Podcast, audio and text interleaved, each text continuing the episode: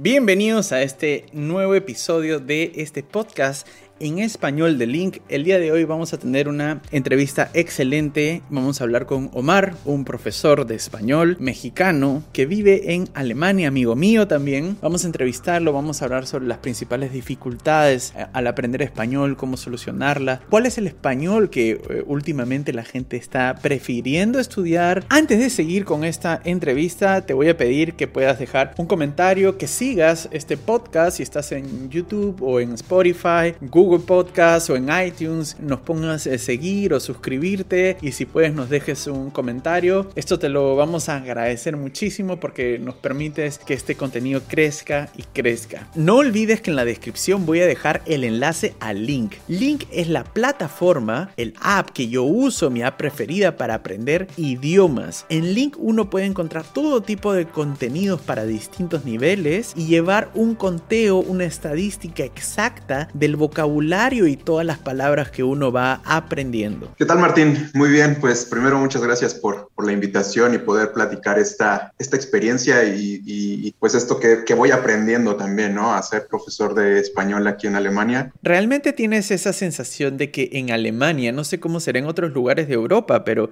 en Alemania eh, se, hay una atracción más fuerte por el español latinoamericano?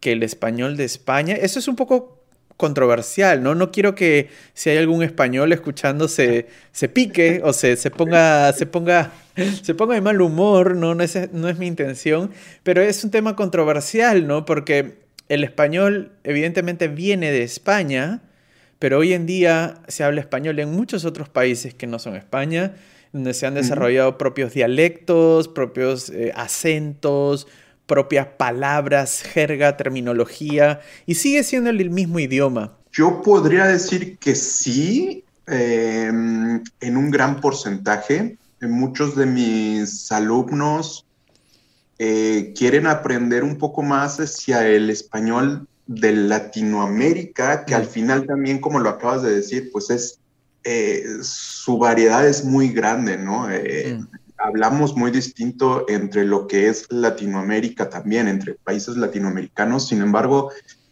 muchos de mis alumnos quieren ir a conocer Latinoamérica, quieren viajar a mm. Sudamérica, quieren viajar a, México, por ejemplo, también.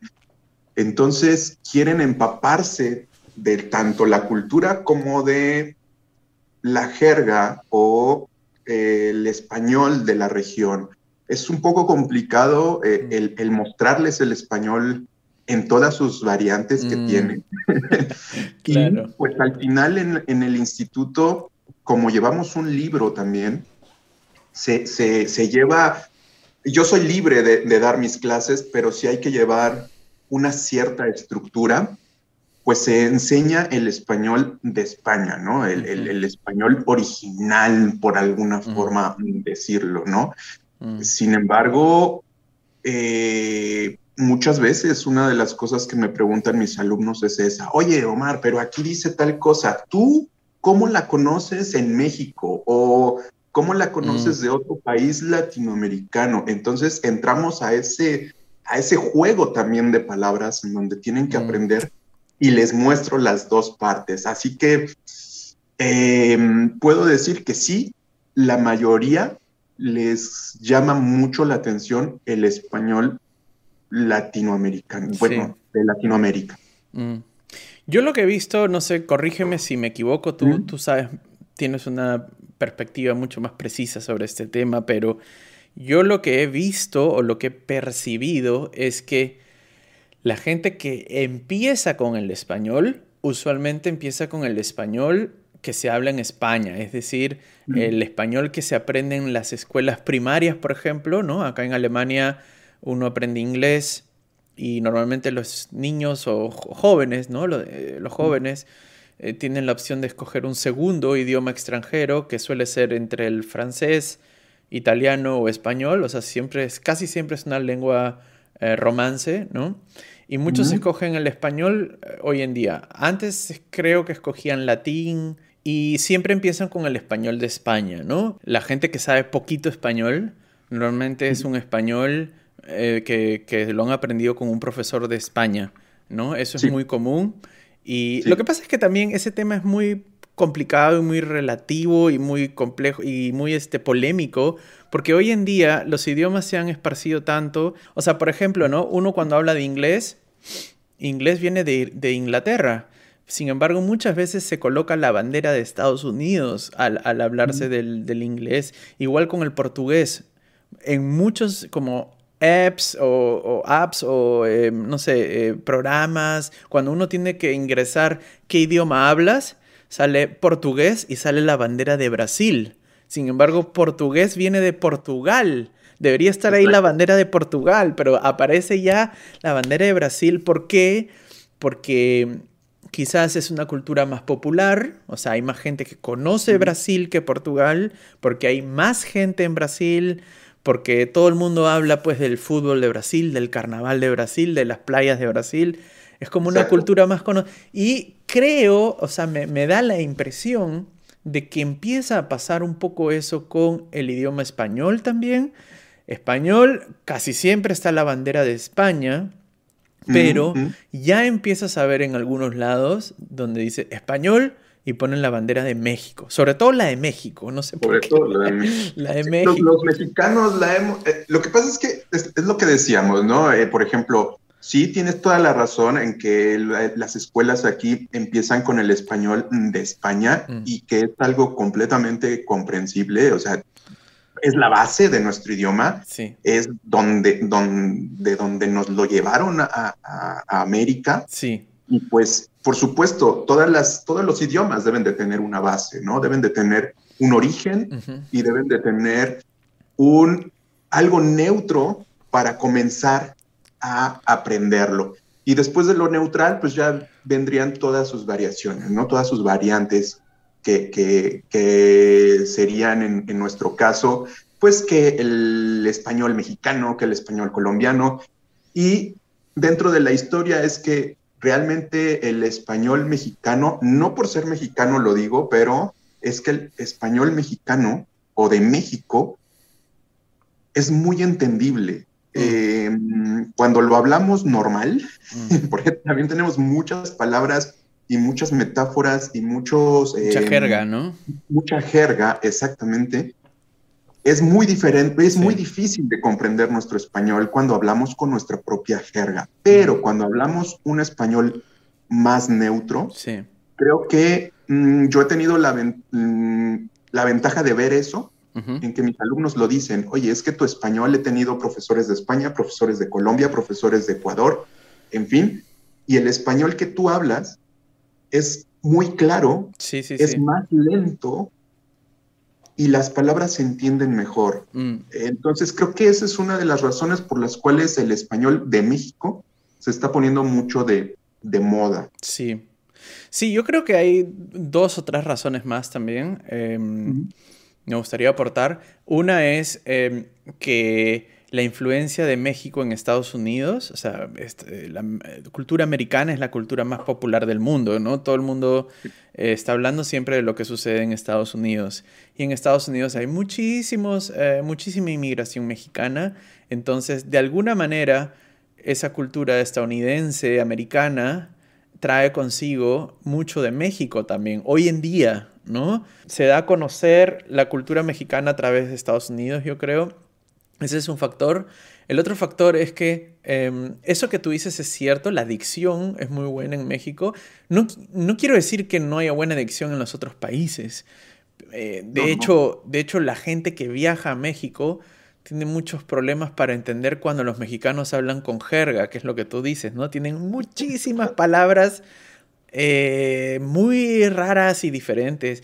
Pero si hablan sin jerga, sin slang, como dicen en, inglés, em, la dicción es muy buena. Tanto así, para los que no saben, los que están aprendiendo español, cuando en, español se dobla una película, es decir, se, pone la voz, ¿no? O sea, una película viene de Estados Unidos o de cualquier país y le ponen la voz de un actor eh, que habla español, suele ser o con la voz de España, entonces ahí se dice, la película está doblada al español de España. Entonces, todos los actores tienen un acento español, ¿no?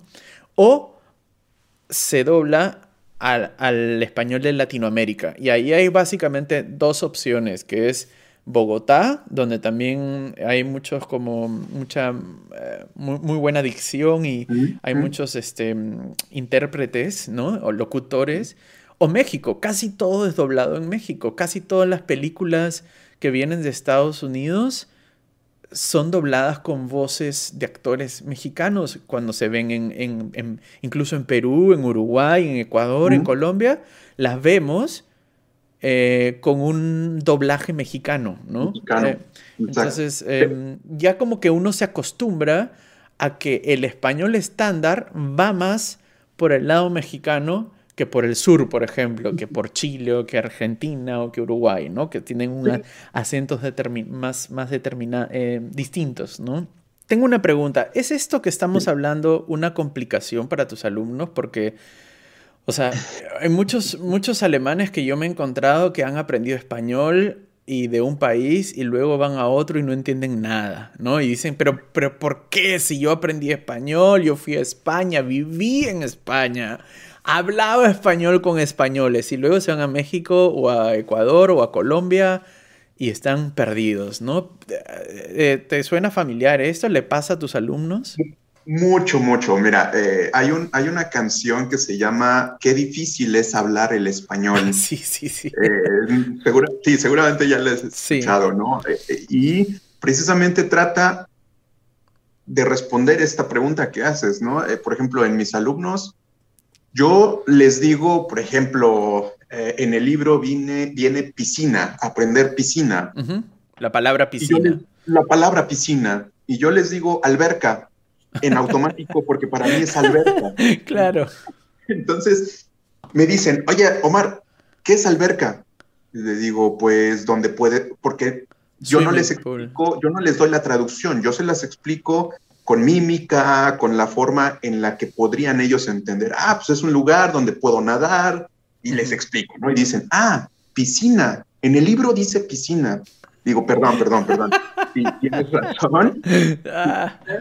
Y, siempre les hago esa aclaración, ¿no? Piscina España, alberca México y gran parte de Latinoamérica. Porque en mm. Latinoamérica también le llaman piscina en algunos mm. lados, me parece que en Argentina y en Chile sí, es también piscina, ¿no? En Perú también es piscina, sí. ¿para, ¿Para ustedes? Para nosotros también es piscina.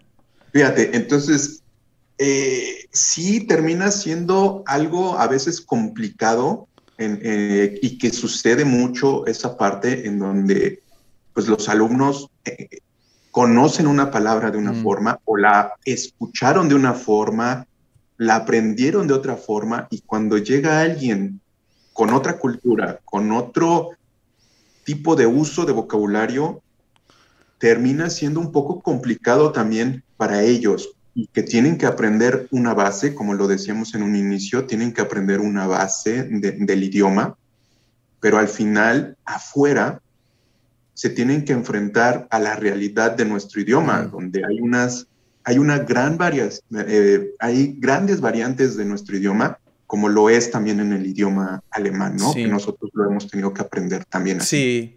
Bueno, tampoco es para ponernos eh, tristes o asustarnos con estas complicaciones del español, porque eso pasa en todos los idiomas. O sea, el francés tiene el francés de Francia y el francés de Quebec de Canadá y también el francés africano. Y, y incluso dentro del alemán, tú bien sabes que tú puedes aprender el alemán de la escuela y luego te vas a un pueblo y no entiendes nada, ¿no? Incluso los mismos alemanes o sea, van a un pueblo y a veces pueden no entender, ¿no? Porque se habla con cortando las palabras chanca. Igual pasa en Perú.